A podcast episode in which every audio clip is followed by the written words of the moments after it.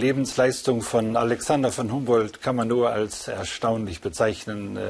Man steht bewundernd vor einem grandiosen, wunderbaren Leben und für das man dankbar sein kann. Alexander von Humboldt ist 1769 in Berlin geboren worden und fast 90 Jahre später dort auch gestorben. Er hat unendlich viel geschrieben, 50.000 Briefe, die er geschrieben hat, in denen er sich aber ausführlich dann geäußert, nicht nur nebenbei kurze Briefe, umfangreiche Werke zur Geografie von Südamerika und äh, zu vielen anderen Fragen und sein großes Werk Kosmos, das er dann äh, am Ende seiner, äh, seines Lebens in Berlin äh, vorgetragen und auch geschrieben hat.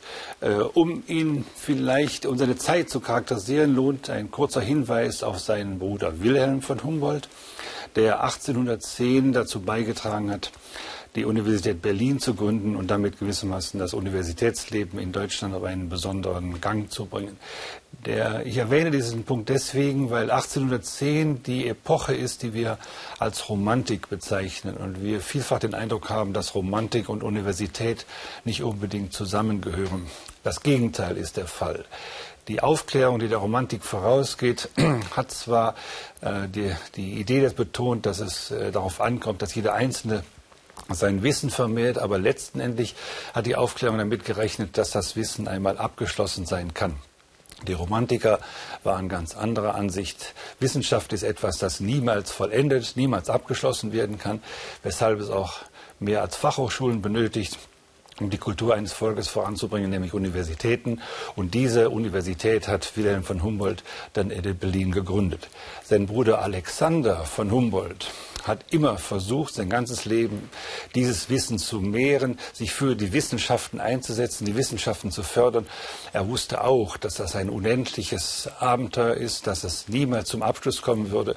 Und, aber er konnte auf seine wunderbare Weise dazu beitragen. Und seine Idee bestand darin, die Welt zu bereisen, um möglichst viel Anschauung zu sammeln, um die dann später in geeignete Begriffe zu fassen, um damit dann das Wissen zustande zu bringen, von dem wir alle profitieren können können. Also auf jeden Fall ist, leben wir in einem äh, Zeitalter oder wir sprechen über ein Zeitalter, wo das Wissen nicht mehr als abgeschlossene Möglichkeit verstanden wurde, sondern als offenes Angebot an den Menschen, sich in der Welt umzusuchen. Und aus diesem Grunde ist Alexander von Humboldt auch sehr äh, gereist und war schon früh unterwegs. Er hatte offenbar in sich einen Trieb des Reisens.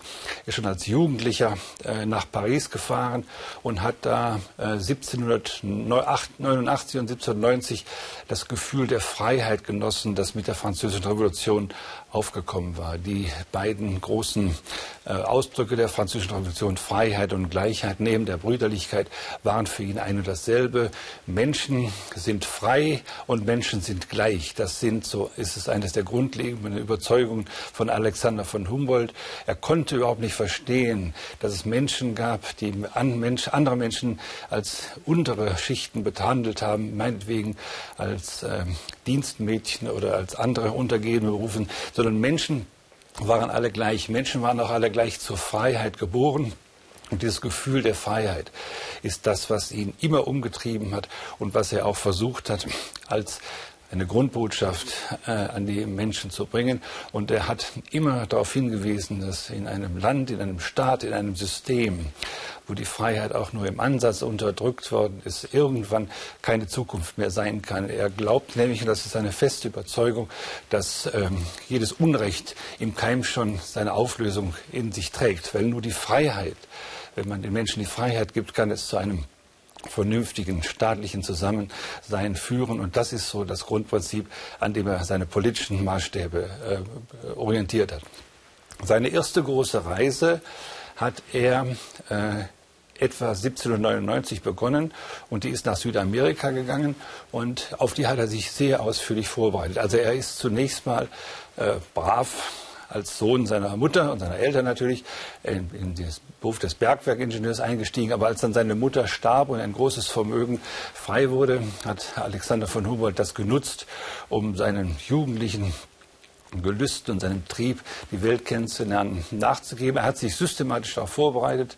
Er hat versucht, optische Instrumente zu bauen. Er hat chemische Analysen gelernt. Er hat astronomische Beobachtungen sich angeeignet. Er hat allgemein äh, die empirischen Wissenschaften zur Kenntnis genommen, um damit dann äh, bei Weltreisen ein Verständnis der von ihm angeschauten Natur zu bekommen. 1799 ging dann die große Reise los, die ihn nach Südamerika geführt hat, mit einem Botaniker Aimé Bonpland zusammen.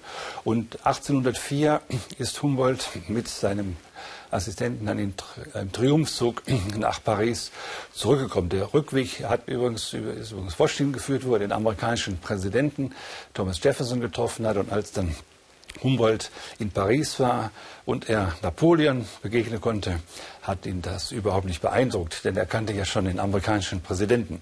Humboldt war deshalb auch gewappnet, äh, als Napoleon meinte, sich lustig machen zu müssen über Humboldt, der damals 1804 offenbar äh, die größere Zustimmung äh, bei den Franzosen und den Parisern gefunden hatte als Napoleon. Er ist wohl reingekommen, hat Napoleon betrachtet und hat gesagt, ah, ah, so, Sie botanisieren also, das tut meine Frau auch, hat Napoleon gesagt und der Humboldt den Rücken zugekehrt, um wegzugehen. Ich persönlich glaube, dass Humboldt das nicht geärgert hat.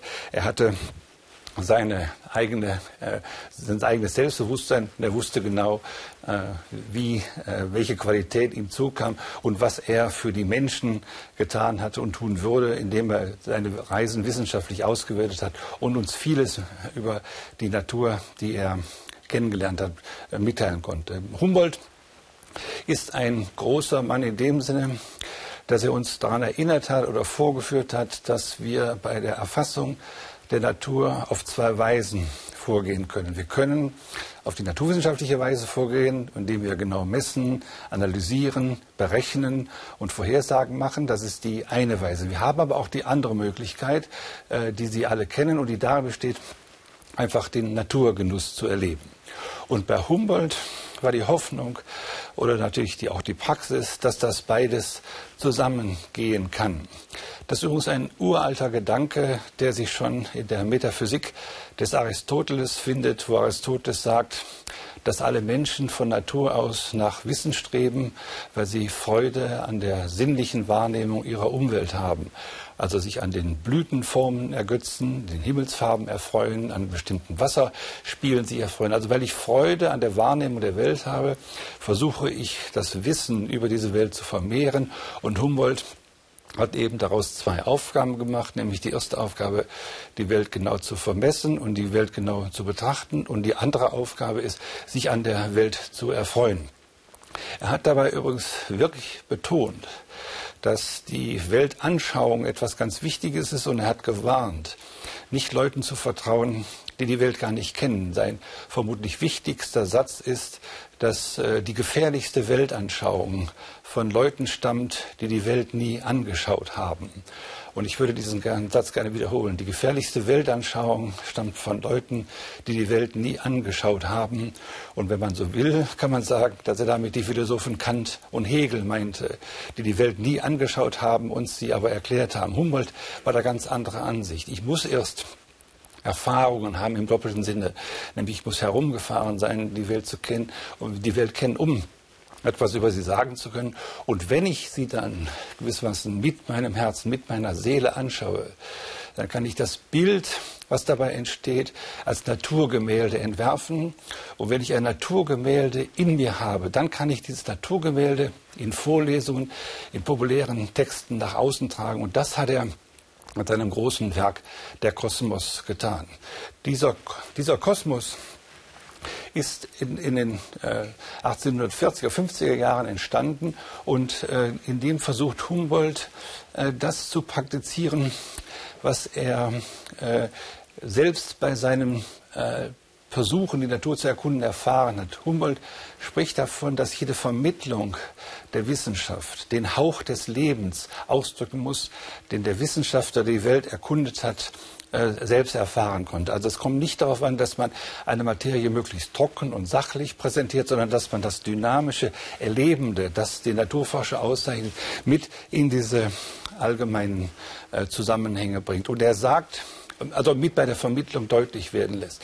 Er sagt also, man muss gewissermaßen die Lust, die man beim Entdecken hatte oder beim Erfinden von Naturgesetzen hatte, diese Lust, die muss man dann auch in die Sprache übertragen, mit der man das vermittelt, weil sonst eigentlich die eigentliche Vermittlungsfähigkeit verloren geht. Wissenschaft ist letzten Endes in dem Moment, wo sie gelingt, eine private Angelegenheit, nämlich die private Angelegenheit des Entdeckers oder die private Angelegenheit des Forschers. Und dieses Private kann nur öffentlich werden durch die Begeisterung, die der äh, Wissenschaftler in der Sprache ausdrückt, mit der er die, seine Erkenntnisse vermittelt. Das ist die große Idee von Humboldt. Das ist die Idee, die er versucht hat, in dem Kosmos umzusetzen.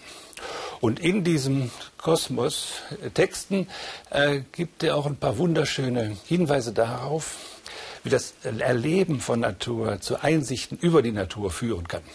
Er hat zum Beispiel festgestellt, wenn er dann meinetwegen äh, auf einer Höhe sitzt und des Nachts die Sterne beobachtet, dass es doch nicht die Sterne äh, sind, die, wie sie jetzt sind, sondern die Sterne so, wie sie waren, als sie das Licht ausgesendet haben, das er jetzt empfängt.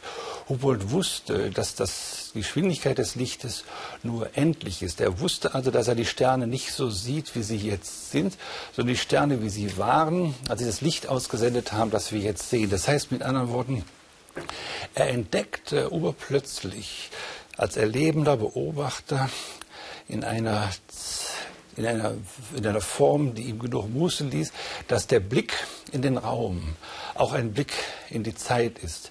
Man kann das auch anders ausdrücken, dass man den Raum nur in Verbindung mit der Zeit und nicht unabhängig von ihm verstehen kann.